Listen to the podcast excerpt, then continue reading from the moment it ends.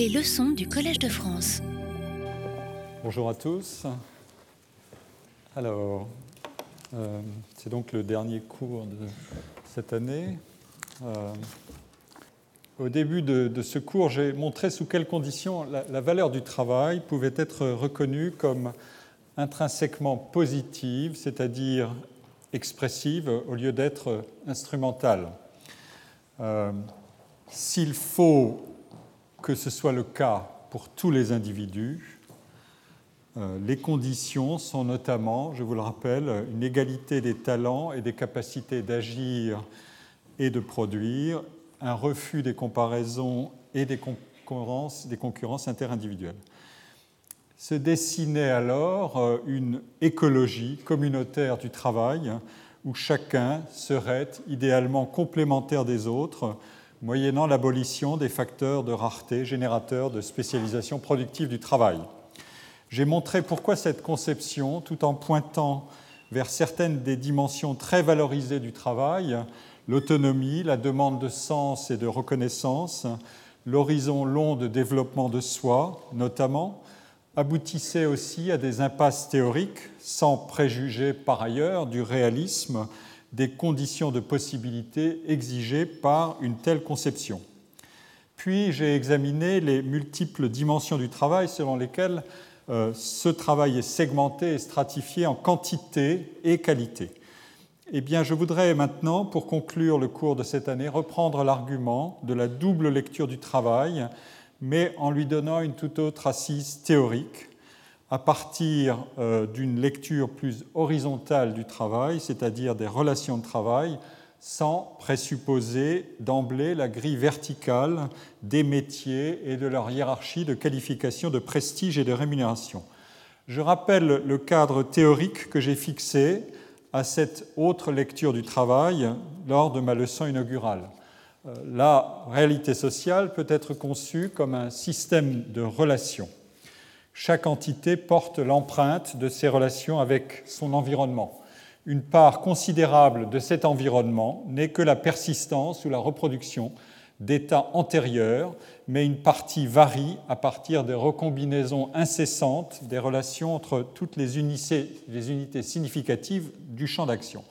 Les situations dans lesquelles l'action se déploie sont formées comme des dosages changeants de stabilité et de variabilité.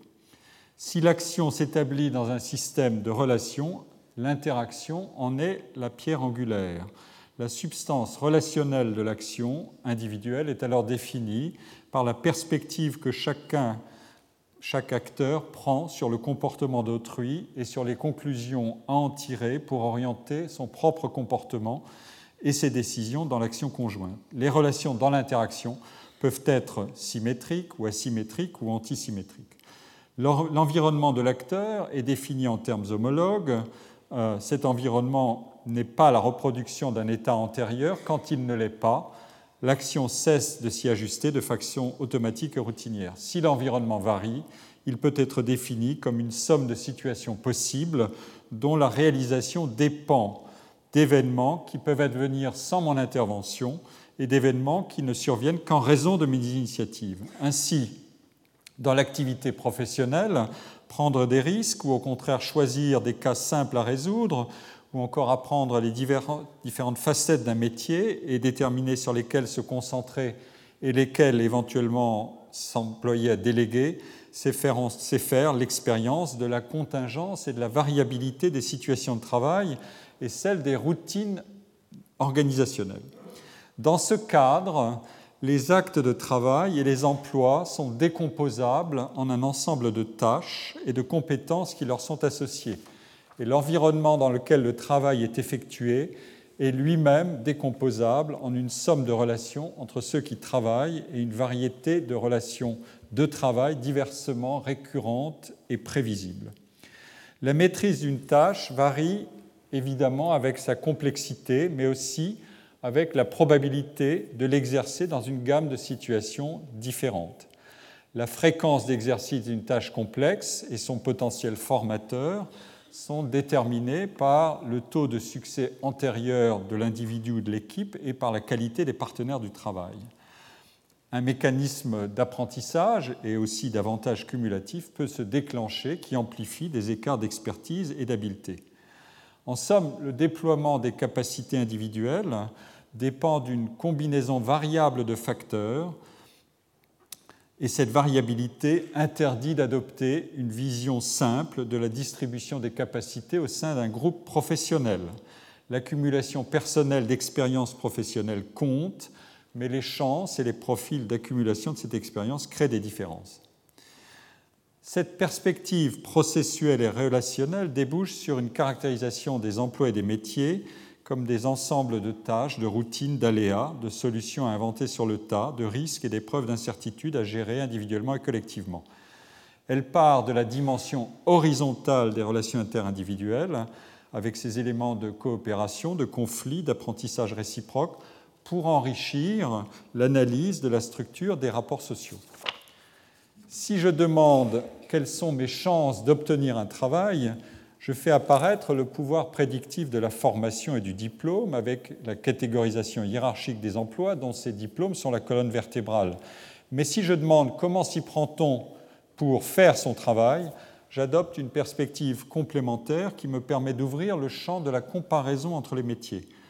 À cet égard, les sociologues de l'école de Chicago ont montré depuis longtemps ce qui rend le travail commensurable au-delà d'un simple calibrage par le revenu, le statut d'emploi ou la spécialisation fonctionnelle de l'activité. Qu'est-ce qu'ont en commun les concierges, les ferrailleurs, les entrepreneurs de pompes funèbres, les chauffeurs de taxi, les rabbins, les musiciens de jazz, les pharmaciens, les avocats, les médecins?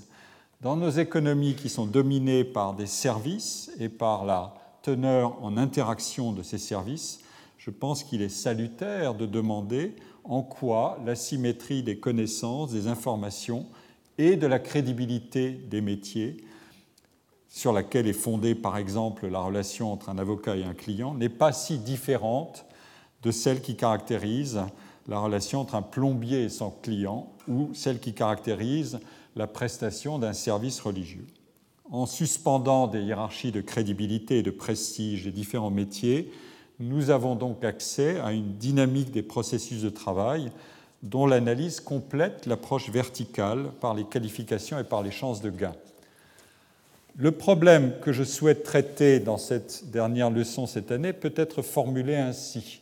Comment loger la conception du travail, de son contenu, des hiérarchies de qualification et de rémunération dans un cadre essentiellement relationnel Les ressources analytiques que je vais utiliser viennent d'une double requalification des actes de travail, en examinant notamment des travaux de Everett Hughes et de Howard Baker, je procéderai à une décomposition des métiers en tâches sans les localiser d'emblée dans une structure hiérarchisée des professions. Et ensuite, j'insisterai sur le caractère contingent de la performance de travail, sur le risque d'erreur et sur le potentiel formateur et qualificateur du travail. L'énumération des professions que j'ai faites à l'instant, euh, les concierges, les ferrailleurs, les rabbins, les musiciens de jazz, les psychiatres, etc., désignent des comparaisons possibles qui peuvent servir à étayer les hypothèses de recherche généralisables à l'ensemble du marché du travail. Ces rapprochements de professions dissemblables et les comparaisons entre elles servent bien sûr à abolir quelque peu ironiquement les distances entre des métiers qui sont situés ordinairement loin les uns des autres dans une hiérarchie de prestige, de savoir et d'autonomie. Ces rapprochements ont été beaucoup pratiqués par des sociologies qui voulaient critiquer la construction par la théorie fonctionnaliste d'une hiérarchie des emplois dont les professions, au sens anglo-américain du terme, si vous voulez, les professions libérales en sont un certain équivalent en France, dont ces professions, entre guillemets, occuperaient invariablement le sommet. La sociologie euh, de type interactionniste du travail et des métiers, celle qu'a créé d'une certaine manière Everett Hughes et qu'a prolongé, qu'ont prolongé Howard Baker, Elliot Fredson, Anselm Strauss ou encore aujourd'hui Andy Abbott, s'est ingénié à faire pivoter l'analyse du prestige et de l'autorité sociale des professions, dont j'ai traité la dernière fois. au lieu d'attribuer la légitimité de celle-ci à une somme de caractéristiques qui qualifient la rareté des savoirs mis en œuvre, qui consacrent la valeur sociale et économique d'un monopole d'exercice, c'est souvent le cas de ces professions, et qui justifient l'organisation collective du contrôle de la pratique et de l'engagement de responsabilité, c'est aussi le cas des professions de ce type, ces théories font du prestige non pas un fait mesurable, mais une construction, une variable instrumentale, un moyen de renforcer la valeur du monopole revendiqué par ces professions et un moyen d'entretenir la distance valorisante avec les autres activités. Qu'est-ce qui se passe quand on renverse la perspective? Pour démontrer l'intérêt de ce renversement, il faut indiquer que les relations qui paraissent caractériser seulement l'exercice de certaines professions se retrouvent en réalité partout. Ainsi, l'asymétrie d'information, de connaissance et de crédibilité sur laquelle est fondée la relation médecin-patient ou avocat-client n'est pas si différente de celle qui caractérise, comme je l'ai dit, la prestation d'un plombier. La distance entre les professions, professions en anglais ou en américain, et les occupations, qui sont les métiers moins protégés, ne relèverait-elle, et moins nobles, ne relèverait-elle que d'un jugement de valeur C'est l'argument qu'on peut mettre en avant pour explorer ce que nous verrons si nous cherchons à retourner en quelque sorte à un socle commun à l'univers du travail. Je cite ici un, propos de Everett Hughes euh, dans un, texte de 1951 qui a été reproduit dans un volume euh, édité par Jean-Michel Chapouli, Le regard sociologique. Il nous faut nous débarrasser de toutes les notions qui nous empêchent de voir que les problèmes fondamentaux que les hommes rencontrent dans leur travail sont les mêmes qu'ils travaillent dans un laboratoire illustre ou dans les cuves malpropres d'une conserverie.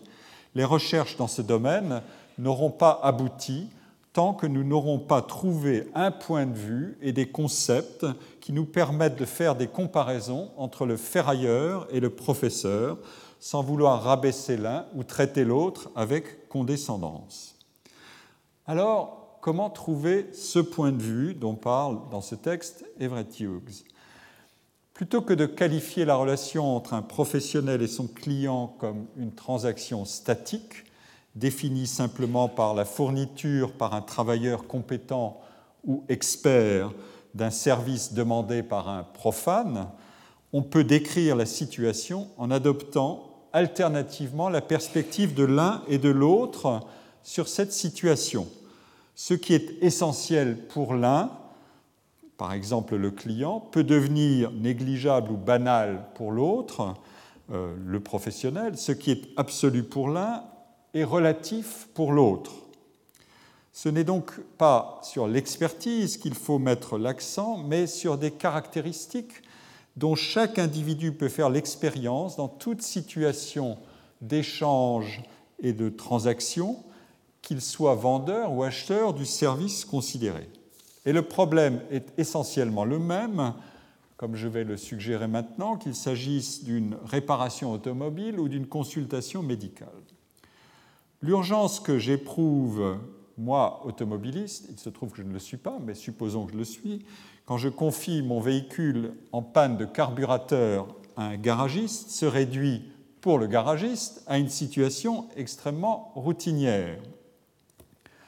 L'automobiliste a, sur cette urgence, une information privée, il sait s'il peut attendre un peu ou s'il est très pressé pour la réparation, tout comme le garagiste a, lui, son information inobservable par le client sur la série des réparations dans laquelle s'insère celle de ce client. Et il a son appréciation sur les caractéristiques du travail à faire qui relègueront ou non la demande d'intervention de son client au rang d'une activité banale ou au contraire au rang d'une urgence légitime ou d'un défi difficile et intéressant et éventuellement lucratif.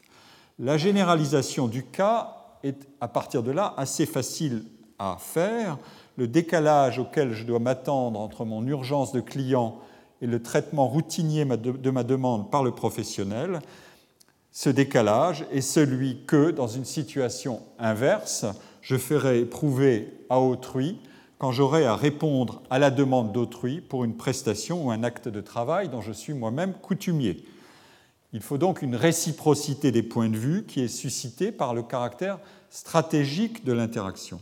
Ce qui est dérisoire pour l'un des acteurs peut être décisif ou vital pour l'autre. Le propre de l'immersion du monde du travail dans les relations d'échange interindividuelles est de soumettre chaque individu à une cascade d'interpolation incessante. Transportons-nous dans le monde de l'expertise savante, celui, euh, le monde de la médecine, qui est un des terrains emblématiques de la conception fonctionnaliste de la stratification professionnelle et des hiérarchies de statut qui lui sont associées. Vous vous rappelez la position élevée du médecin dans l'échelle de prestige des professions, euh, telle que je l'avais euh, fait apparaître à partir du travail de Chambaz, Morin et Torelli que je vous présentais la semaine dernière. Je vous présente à nouveau le haut de la hiérarchie. Le médecin se trouve en troisième position, après le pilote de ligne, le chercheur de laboratoire et avant le juge d'instruction, le pharmacien et l'architecte. Euh, pour ceux qui sont au fond, c'est plus facile que je vous le lise. Eh bien, la structure de la relation entre le médecin et le patient n'est pas si différente de celle, au moins à certains égards, de celle du cas de la réparation automobile que je viens d'évoquer. Je suis patient d'un médecin et en venant le consulter pour ce que je crois être un désordre inhabituel, je me conçois évidemment comme un cas unique les justifications qui peuvent me conduire à être exigeant adroitement ou maladroitement exigeant dans mon interaction avec le médecin, malgré l'asymétrie des savoirs qui devraient me pousser à la déférence statutaire à l'égard du médecin, ces justifications sont liées à ma compréhension de ma situation en termes absolus. Moi, individu, donc personne insécable, je suis une totalité unique et pourtant, je dois m'exposer à une situation dans laquelle le médecin isole mon problème euh, et le détache de mon individualité, même si je suppose que le médecin sait contrôler les propriétés systémiques de ma pathologie pour traiter celle-ci judicieusement. C'est en procédant à cette opération d'abstraction que le médecin pourra situer mon cas dans une série afin de poser un diagnostic puis de produire l'inférence nécessaire pour résoudre le problème posé. D'absolu, quand il est vu depuis ma perspective, mon cas devient alors relatif. Il gagne à être logé dans une série, car s'il y occupe une place banale, le risque d'erreur de diagnostic et de traitement est diminué d'autant. Alors la symétrie et requalifié. Si le médecin sait comment situer mon cas et s'il pose le bon diagnostic, c'est parce qu'il a acquis les connaissances et l'expérience nécessaires pour désindividualiser mon cas. Il y a bien un dilemme. L'attention demandée par le patient soucieux que son cas soit cerné au mieux dans toute sa singularité sera satisfaite si elle est déçue, c'est-à-dire banalisée le médecin expérimenté est celui qui a vu tellement de, patients hein, et tellement de cas différents qu'il sait identifier dans chaque patient la réplique ou la variante d'un problème déjà rencontré. Et l'analyse débouche assez simplement sur la généralisation de toute situation de traitement d'un problème. L'immersion d'un cas dans une série doté de la variabilité qu'introduisent tous les différents cas déjà rencontrés, permet de calibrer la particularité de chaque cas et d'en inférer d'interventions pertinentes. Il en va ainsi du médecin comme du garagiste. L'approche que j'adopte permet de définir un équilibre des intérêts et des attentes de chacun des acteurs dans un cadre stratégique d'interaction dans le monde du travail. Cette approche permet notamment de relier la connaissance et la compétence à la variabilité des expériences accumulées et donc de situer les analyses de cas dans un raisonnement probabiliste. Il faut en effet trouver le moyen d'adopter un même langage pour l'approche classique que j'ai beaucoup utilisée par l'étude statistique de vastes échantillons de cas, d'individus, de situations, de caractéristiques du travail, et aussi pour l'analyse des contextes, des échanges, des conflits, des relations dans le travail, qui paraît a priori relever davantage d'une approche ethnographique. Cette analyse des contextes procède en réalité tout autant d'une conception probabiliste que l'analyse statistique des cas échantillonnés, mais elle le fait par d'autres voies d'analyse et moyennant une conceptualisation appropriée. Ce raisonnement nous met aussi sur la voie d'une dimension essentielle de l'acte de travail, qui est le contenu en apprentissage inhérent à la variabilité des situations de travail. Ce contenu est le produit de la corrélation entre routine ou non-routine, risque ou aléa ou euh, non-risque et apprentissage. Revenons au cas du médecin et de son patient. Voici le cas d'un malade dont la pathologie est inhabituelle. C'est donc un entre guillemets, beau cas pour le médecin qui va lui permettre à ce médecin de développer ses compétences et qui fera du patient un objet d'apprentissage et peut-être d'expérimentation pour le médecin, mais il y aura aussi des risques qui seront corrélés au potentiel d'apprentissage dans le travail. Toutes les notations probabilistes sont indispensables ici pour qualifier les ressorts de la relation. Le sentiment d'unicité du sujet, client ou patient s'oppose au traitement du cas par mise en série du côté du professionnel. La croyance ou la confiance dans la valeur absolue du professionnel et dans son pouvoir charismatique du côté du patient s'oppose à l'apprentissage par la prise de risque à la gestion des aléas, à la valeur relative de la performance du côté du professionnel. Je donne une autre citation de, Hughes qui me paraît excellente. Exiger des garanties est une, attitude que seuls les profanes peuvent avoir par rapport à un métier. La croyance dans le charisme de l'expert est plus une attitude de profane que de professionnel. L'attitude professionnelle repose sur la statistique, elle est affaire de probabilité mais il existe des sujets à propos desquels nous préférons penser en termes absolus. Dans ces domaines, le fait de penser en termes relatifs est délégué à un autre qui devient notre agent. Le raisonnement probabiliste par cas est donc ici doublé d'un raisonnement organisationnel, celui que formalise d'ailleurs l'économie dans la théorie de l'agence et de la relation principal-agent. Le professionnel et l'agent à qui le client de ses services, celui qu'on appelle le principal en théorie économique, délègue le soin de prendre des risques. Cette relation d'agence a en effet son ancrage dans une asymétrie, puisque l'attribution du pouvoir charismatique au professionnel exprime du côté du principal, le client, l'espoir d'une maîtrise complète de l'aléa qui est l'objet de sa demande, et donc le principal achète la compétence de quelqu'un qui se meut dans l'aléa pour obtenir de lui un résultat certain. Cette mise en évidence des ressorts du maniement asymétrique de l'aléa dans la relation d'agence fournit bien un moyen de généralisation par comparaison qui rapproche les professions apparemment les plus dissemblables, telles celles de plombier, de prêtre, de dentiste et d'avocat. Mais, et maintenant j'en viens à cette thématique de la décomposition des actes de travail que je présente dans la diapositive qui figure devant vous, euh, la situation de délégation du travail et des risques que je viens d'évoquer, elle est aussi réciprocable.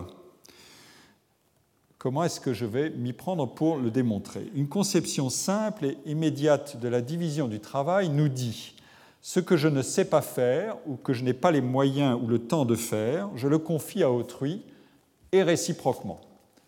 Autrui me confie les activités qu'il n'a pas les moyens de réaliser. Mais nous pouvons ajouter une dimension supplémentaire grâce à laquelle nous logeons la division du travail dans un environnement d'imparfaite certitude sur le processus et son résultat. il n'est pas certain qu'autrui réussisse parfaitement ce que je lui demande, ou pour le dire autrement, que je puisse spécifier avec suffisamment de précision tout ce que devrait être sa prestation et comment évaluer l'adéquation entre ma demande et le résultat. Il y a donc un risque afférent à la transaction qui vient de la variabilité inhérente à, tous les actes et situations prescrits de travail qui ne sont pas intégralement mesurables et contrôlables. Ceci s'applique à de nombreux actes de travail et pas simplement à ceux qui, en étant ou en paraissant les plus complexes, requerraient l'expertise la plus haute ou la plus rare. Mais le coefficient de risque et de variabilité est bien évidemment gradué. Il varie selon les tâches et les conditions d'effectuation des tâches. Comment formaliser cette dimension du risque et de la variabilité qui sont inhérents au travail? Il y a deux arguments. la première spécification porte sur ce qui est appelé une activité ou un métier, et la deuxième spécification du travail porte sur le risque d'erreur et les moyens de perfectionnement. D'abord, euh, ce qu'on appelle métier et la manière de le décomposer. Tout métier est un paquet de tâches variées dont certaines sont valorisées ou valorisantes et d'autres sont routinières, pénibles ou sales ou même dégradantes. Cette exploration par différenciation permet par exemple de distinguer pour chaque acte de travail les éléments de routine et ceux qui sont de non-routine. Nous pouvons procéder à une cotation des différentes tâches qui sont réunies dans une activité selon les exigences cognitives, émotionnelles et physiques qu'elles comportent, selon leur caractère gratifiant, lassant, rebutant ou pénible, et selon la variété et la flexibilité des routines qu'elles sollicitent. Cette décomposition analytique du travail conduit à enquêter sur l'exposition des métiers, notamment aux effets des innovations technologiques et de la globalisation des marchés du travail certaines tâches sont directement complémentaires des évolutions technologiques. D'autres tâches, tout en étant réalisées par des travailleurs moyennement ou fortement qualifiés, sont constituées d'un ensemble peu flexible de routines et elles sont donc automatisables et les métiers dont elles étaient le cœur disparaissent quand les outils technologiques les absorbent. D'autres tâches encore sont sous-traitées ou délocalisées en fonction de la compétition par le prix du travail, à l'échelle locale ou internationale. D'autres tâches, enfin, qui sont diversement qualifiées, ne sont pas exposées à la substitution technologique ou à la compétition par le prix.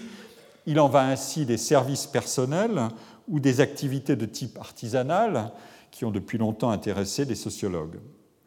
L'étude de la polarisation actuelle des emplois et des rémunérations révèle un affaissement au centre de la distribution dont j'ai parlé antérieurement, et la notion de classe moyenne, agrégat statistique, devient une zone de centrifugation des qualités du travail au contact de cascades d'innovation technologiques et organisationnelles. Trois chercheurs américains, Autor, Levy et Murnane, euh, ont proposé un modèle pour distinguer entre les tâches routinières et les tâches non routinières, et ils ont indiqué comment les ordinateurs et autres outils et robots numériques se substituent aux individus pour effectuer des tâches manuelles et cognitives routinières, c'est-à-dire codifiables et standardisables, mais aussi comment ces machines numériques sont des compléments qui améliorent la productivité des travailleurs dans leurs tâches analytiques et interactive non routinière. Dans une des nombreuses études qu'ont suscité la discussion et les tests empiriques de ce modèle, Francis Green, euh, dont je reproduis ici euh, des éléments du travail, a repris des données sur l'évolution des tâches dans le travail en Grande-Bretagne entre 1997 et 2006 à partir d'enquêtes sur les conditions de travail. Dans le tableau, dans les, les données et les tableaux qui suivent, euh, il présente huit domaines de compétences génériques du travail qui sont associés à des tâches literacy, numeracy, external, uh, external communication, influencing, self-planning, problem solving, physical tasks, checking tasks. Chaque rubrique comporte une série de tâches de travail euh, et les mesures concernent le pourcentage des travailleurs qui indiquent que cette tâche est essentielle plutôt que très importante ou assez importante ou pas très importante ou pas du tout importante dans l'effectuation d'un travail. Alors, euh, ici figure un indice synthétique de la progression des tâches qui sont dans le travail considérées comme essentielles. Vous voyez que je vais détailler ces, euh, tâches ou cet ensemble de tâches. Les tâches de literacy, c'est-à-dire rédiger, utiliser des documents écrits, en produire, sont en différents formats, sont en progression. Les tâches d'influence, qui sont beaucoup liées à des relations, à des activités à forte densité relationnelle, euh, qu'elles soient de coopération horizontale ou verticale, euh, sont aussi très fortement en progression et les tâches d'organisation du travail sont aussi parmi celles dont euh, le caractère essentiel est le plus fortement reconnu euh, à la fin de la période étudiée. A l'inverse, les caractéristiques physiques sont plutôt en recul, la pénibilité physique diminue et les tâches plutôt élémentaires de résolution de problèmes ou de contrôle ne sont pas en progression aussi forte. En revanche, les tâches de euh, de communication avec l'extérieur et euh, de calcul euh, elles-mêmes connaissent une progression intermédiaire. Qu'est-ce qu'il y a dans ces tâches? Ici figurent les rubriques et leurs détails. influencing notamment, c'est la communication avec autrui et donner, donner, instruire, entraîner, former autrui, persuader autrui, faire des présentations, planifier les activités d'autrui, écouter euh, ce que font les collègues ou ce que disent les collègues. Euh, et euh, les tâches suivantes, self-planning dont j'ai parlé, c'est évidemment capacité d'organiser son travail, son temps, de penser en avance de ce qu'on doit faire, etc. Voilà les, les données et ce que montrent le, les, les, chiffres, c'est la variation sur la période considérée dont j'ai produit l'indice de synthèse tout à l'heure. Je vous laisse le tableau un instant et je fais le commentaire. Les résultats qui figurent dans ces tableaux sont doubles. Les tâches et les compétences communicationnelles et les dimensions de l'interaction au travail euh, ont rapidement progressé. Il s'agit pour l'essentiel de tâches non routinières. L'emprise des tâches à forte sollicitation physique a reculé, tout comme c'est le cas pour certaines tâches routinisables de calcul et de contrôle d'erreurs simples. En revanche, l'importance des tâches de rédaction, qui sont directement complémentaires de l'usage de l'informatique personnelle, s'est accrue. Deuxième ensemble des résultats, il n'est pas simplement question de la nature intrinsèque du travail dans l'observation des évolutions du travail, mais aussi de l'impact des changements organisationnels qui maximisent par exemple le self-planning et la communication interne et externe à l'organisation. En d'autres termes, réflexivité dans la gestion de son travail et intensité relationnelle sont tout autant des éléments de changement organisationnel que des conséquences d'innovation technologique ou de transformation du contenu du travail via la substitution par les technologies. L'intérêt de la décomposition en tâches apparaît donc pour mettre en relation le contenu du travail et son environnement d'interaction dans le travail avec des humains ou avec des non-humains, des technologies. La décomposition du travail en tâches permet de faire apparaître non seulement cette dimension technique et organisationnelle et son évolution, mais aussi une dimension morale du travail et de la division du travail.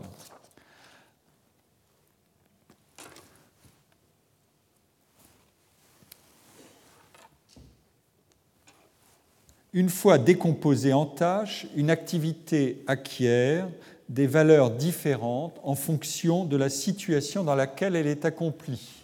Je ne peux pas résister au plaisir de citer un cas, un exemple classique dans la littérature euh, sociologique sur ces questions. Le concierge doit s'occuper de poubelles plus ou moins malodorantes et repoussantes, mais il est aussi celui qui connaît les secrets des habitants de l'immeuble à partir de l'information que lui procurent les différentes tâches qu'il exerce. C'est une fine observation d'Everett Hughes. Bien sûr, les qualités du travail sont combinées selon des dosages qui créent de forts écarts de prestige, de respectabilité, de rémunération et de pouvoir organisationnel. Mais comme je l'indiquais tout à l'heure, une tâche qui est considérée comme routinière et banale par un professionnel peut être tenue pour unique et essentielle par son client ou son patient. C'est par l'interchangeabilité des perspectives que chacun apprend à jouer son rôle dans la relation de travail et de service.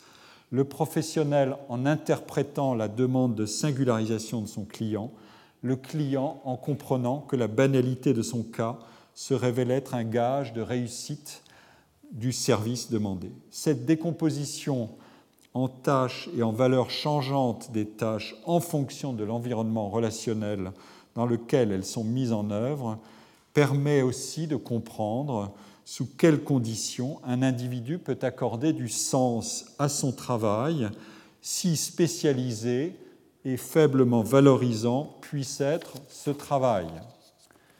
Quelle synthèse euh, chaque individu fait-il en effet pour lui-même de son activité pour établir et maintenir son identité dans des relations de travail Une fois opérée la décomposition analytique d'un métier, par exemple en tâches, il faut encore examiner la force du lien entre ce métier considéré dans son ensemble et chacune des tâches à faire.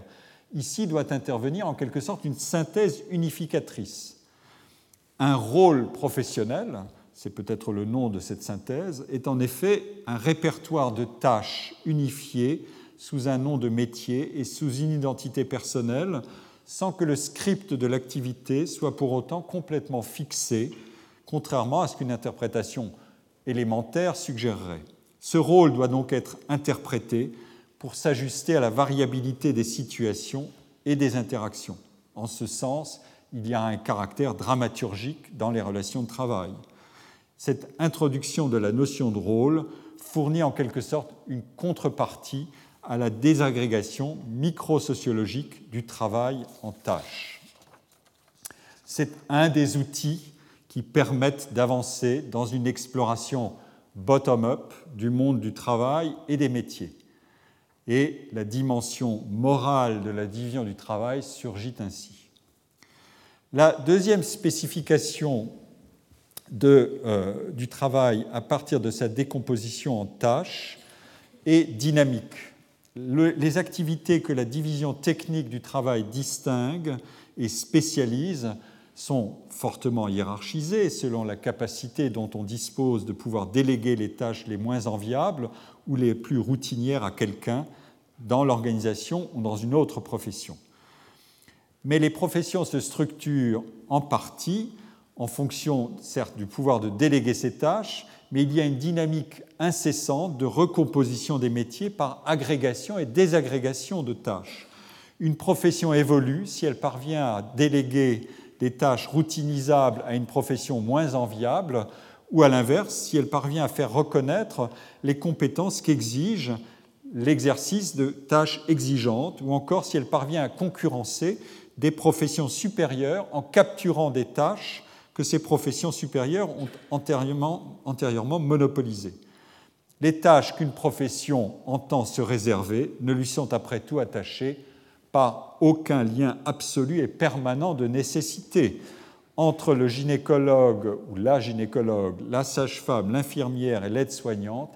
Il y a une délégation en cascade de tâches de soins aux malades qui est organisée mais qui évolue les revendications professionnelles, les changements organisationnels et les innovations technologiques font évoluer les expertises et les aires d'expertise que se réservent les professions, ce qui trace une frontière mouvante entre concurrence et complémentarité dans les relations de travail.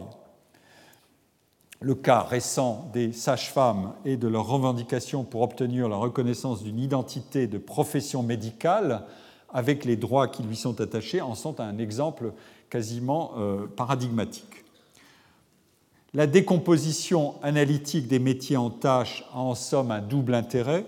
Elle loge la variabilité au cœur des métiers, et c'est cette variabilité des tâches et de leurs qualités respectives qui conduit à concevoir les spécialisations et les hiérarchies professionnelles comme des grandeurs sans cesse évolutives à l'origine de nouveaux métiers et aussi de conflits de juridiction entre ces métiers, pour parler comme Andy Abbott, sur le contrôle des tâches situées aux frontières de métiers hiérarchiquement ordonnés. Et deuxièmement, elle fournit la matrice d'une intercompréhension des acteurs qui doivent effectuer un ensemble de tâches qui comportent toujours, mais en dosage variable, des boulots valorisants, routiniers et ingrats. J'en viens à mon deuxième thème, le risque d'erreur et les moyens de perfectionnement. Comme je l'ai montré, l'analyse décomposée d'un métier permet de transformer celui-ci en une totalité hétérogène quand il s'agit des savoirs qui sont engagés pour les différentes tâches à réaliser et s'agissant du caractère plus ou moins désirable et routinier de celle-ci. Cette décomposition donc assez logique s'agissant de la part cognitive, physique et technique de chaque métier. Mais est-ce qu'on peut procéder de la même manière quand il s'agit de la dimension symbolique de la hiérarchie des métiers, c'est-à-dire de leur respectabilité sociale, de leur pouvoir social et économique? En d'autres termes, peut-on fracturer cette barrière symbolique qui isole les métiers que certains sociologues euh, comme Hughes appellent des métiers prétentieux des autres? Et écarter les jugements de valeur explicitement ou implicitement convoyés par la catégorisation des métiers. Souvenons-nous que la hiérarchie des métiers est fortement liée à une hiérarchie des qualifications et des revendications d'expertise plus ou moins rares.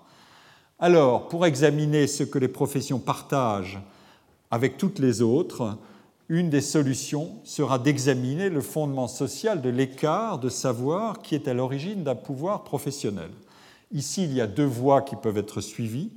Étudier les fonctions et les limites de ce qu'on appelle le secret professionnel et étudier les erreurs dans le travail et la prise de risque et la tolérance à l'égard des erreurs.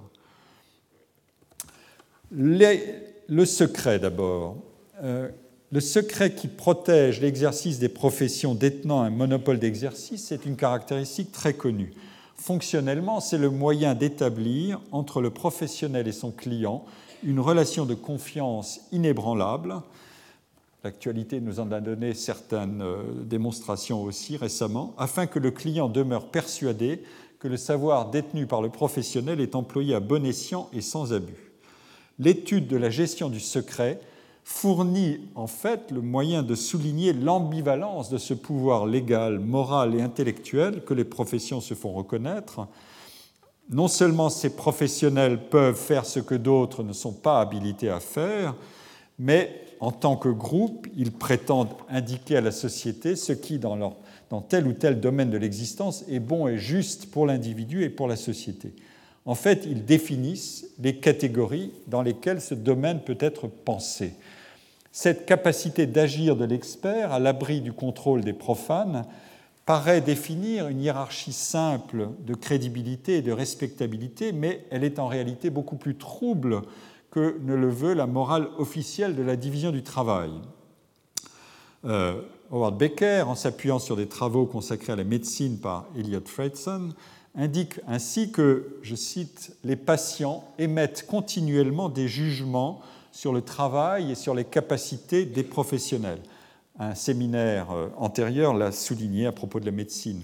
Les patients changent souvent de médecin en l'ayant décidé eux-mêmes sur la base de leurs propres connaissances et expériences ou sur le conseil d'amis, de proches, de voisins qui leur indiquent qu'un médecin sera plus efficace qu'un autre. Les patients, les patients, distinguent ainsi les maladies ordinaires et banales pour lesquelles ils peuvent être traités par n'importe quel médecin tant qu'il fait l'affaire et n'est pas trop cher, et les maladies non ordinaires qui requièrent les services d'un médecin capable de les convaincre d'une manière ou d'une autre qu'il est spécialement bon. Et, comme le souligne Becker, dans le cas des soins ordinaires, l'autonomie du médecin se réduit dès que les malades lui font connaître leurs exigences en matière de quantité, de qualité de médicaments et d'examens à prescrire. L'évolution des technologies de l'information n'a fait que renforcer la capacité des patients de se procurer des connaissances par eux-mêmes pour réduire l'asymétrie de compétences, de même que euh, les outils d'évaluation des hôpitaux, de leurs différents services, voire des médecins pris individuellement, se sont multipliés. Et euh, il y a un autre argument euh, qu'on peut mentionner qui atteint le cœur même de la crédibilité des professions prestigieuses quand il est question de la part irréductiblement non éthique des pratiques professionnelles pourtant abrités derrière des titres d'expertise et de respectabilité qui leur valent un monopole. l'avocat partage des secrets troubles avec son client. Le journaliste négocie et protège ses sources. Le policier bénéficie d'informations grâce à des indicateurs qui appartiennent au milieu du banditisme, au prix d'arrangements douteux. L'argument du secret diplomatique est manié par des responsables qui couvrent des opérations qui pourraient être, dans un autre contexte, qualifiées de délictueuses, voire de criminelles. Donc ces pratiques ne résultent pas simplement de dérives personnelles sans rapport avec le comportement habituellement exigé d'un professionnel, mais font partie des prérogatives accordées à ceux qui détiennent euh, le monopole d'exercice de, de tels métiers. De ce maniement du secret, on peut dire qu'il est peut-être nécessaire puisqu'il est un ciment de confiance, mais son analyse montre aussi que l'usage du secret n'a que peu de rapport avec le prestige symbolique des activités professionnelles officiellement vouées à la moralité et au désintéressement. Le seul fait pour le professionnel de décider discrétionnairement de ce qu'il garde pour lui suffit à qualifier la légitimité du pouvoir qu'il détient, je veux dire à qualifier cette légitimité dans d'autres termes que ceux d'une morale universelle. Venons-en à l'erreur dans le travail. C'est le second principe de fracturation des hiérarchies symboliques.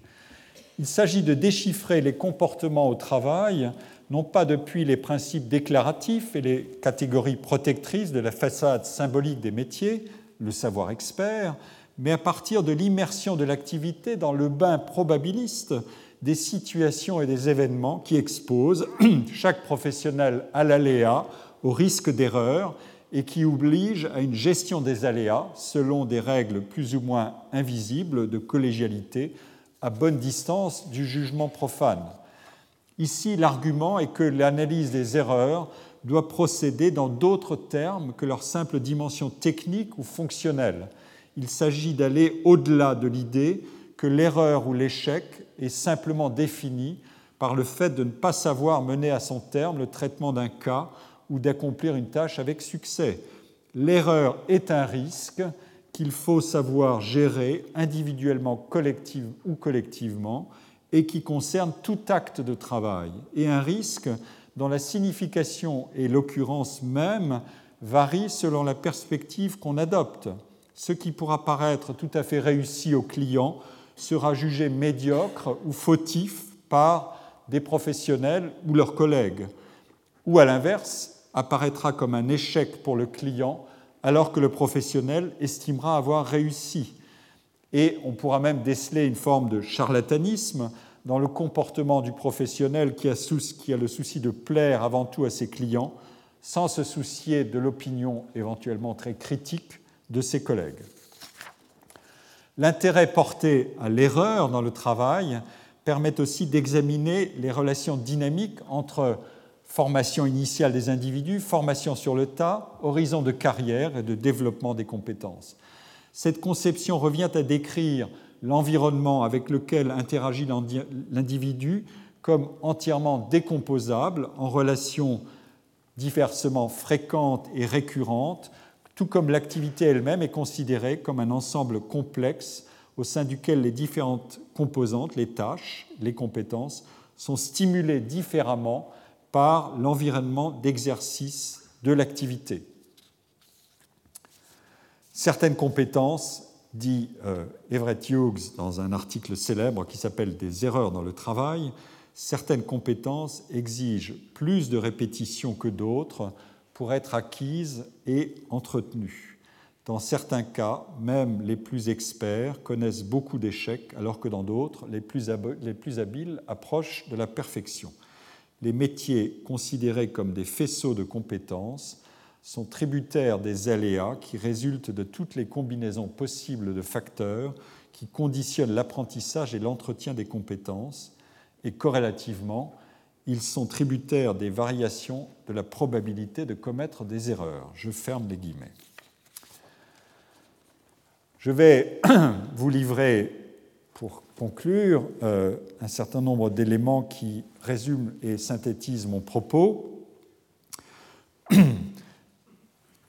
Et je vais d'abord m'éclaircir la voix avec un peu d'eau pour ne pas commettre d'erreur de profération de mon discours.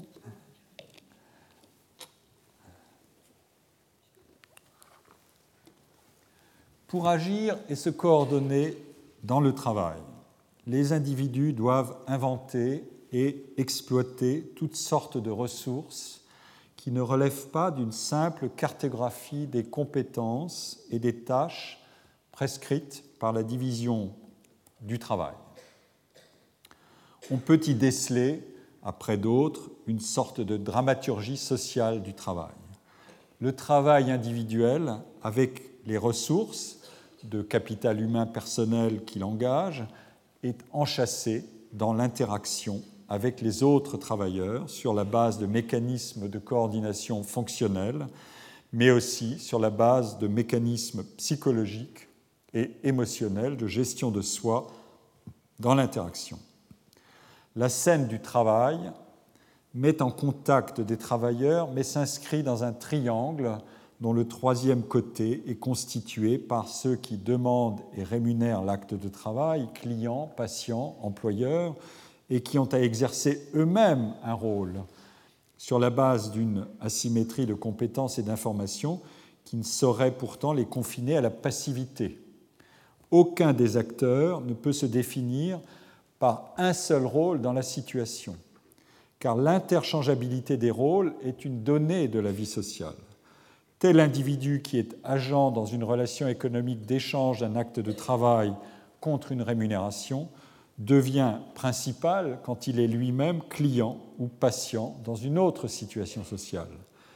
Tel individu qui est situé dans une relation collégiale ou hiérarchique de travail doit en savoir assez sur l'activité d'autrui pour se coordonner avec lui, pour adopter un point de vue complémentaire du sien dans les multiples situations qui ne sont pas la simple exécution d'un script préétabli, pour tolérer les risques d'erreur et d'échec tout en veillant à la juste imputation de ceux-ci, pour, interagir avec les clients ou les consommateurs quand la relation de travail l'implique, en même temps qu'elle implique ses collègues de travail.